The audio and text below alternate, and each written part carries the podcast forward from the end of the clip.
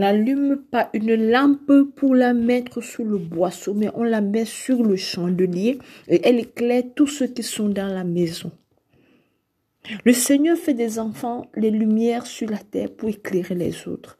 Bien-aimé, tu as accepté Jésus-Christ comme ton Seigneur et Sauveur.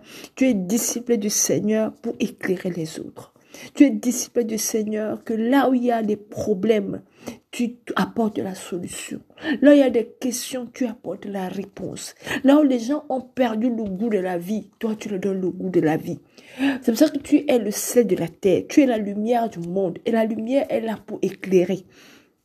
Et la lumière est là pour éclairer. Tu peux pas être un enfant de Dieu qui a accepté Jésus comme ton Seigneur Sauveur personnel et tu continues à marcher avec des gens dans les ténèbres. Et tu continues à vivre dans la débauche. Et tu continues à vivre dans le mensonge. Et tu continues à vivre dans l'adultère. Et tu continues à garder la colère, à garder l'amertume, à garder la rancune. Rebo. Quand tu lis Luc 16, tu dis, afin que ceux qui entrent voient la lumière. C'est-à-dire que toutes les personnes qui entrent dans ta vie, qui te connaissent, qui te rencontrent, qui te côtoient, qui vivent avec toi, qui travaillent avec toi, doivent voir ta lumière.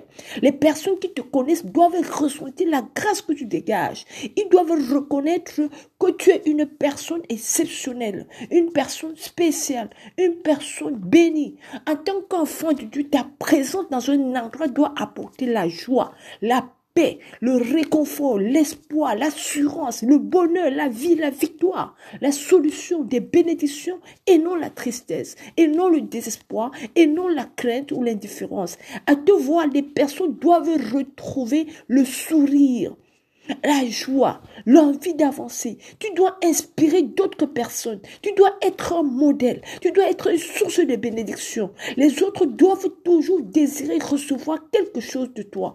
Bien aimé, même quand là où tu travailles, parce que tu es la lumière du monde, parce que tu es le sel de la terre, tu ne dois pas te comporter comme les autres. Tu dois avoir ta façon de penser. Tu dois avoir ta façon de te comporter. Tu dois avoir ta façon de faire les choses. Les gens doivent savoir que tu es l'enfant de Dieu. Les gens doivent savoir que tu es le fils de Dieu. Les gens doivent savoir que tu es la fille de Dieu. Les gens doivent savoir que tu es différent d'eux. Les gens doivent savoir que tu as quelque chose qu'ils n'ont pas.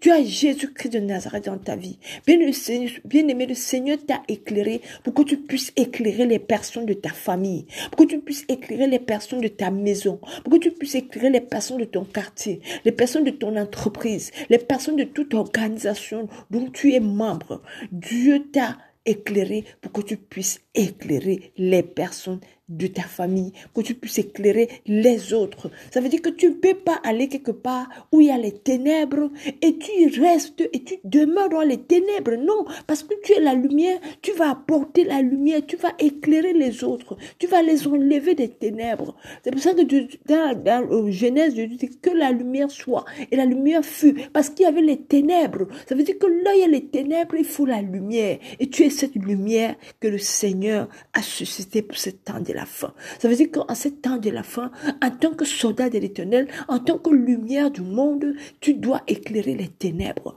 Tu dois chasser les mauvaises pensées. Tu dois chasser si les gens disent que non, on doit faire, on doit faire, on doit vivre que dans la fraude. Tu dis non, je refuse cela parce que je suis un enfant de lumière. Si les gens disent que non, on doit marcher à gauche ou à droite à cause des circonstances de la vie, à cause de, de, de l'économie, à cause de ceci ou cela, tu dis non, je suis enfant de lumière, je suis enfant de lumière, je suis là pour éclairer les autres et tu éclaires les autres. Que Dieu vous bénisse. Shalom, shalom.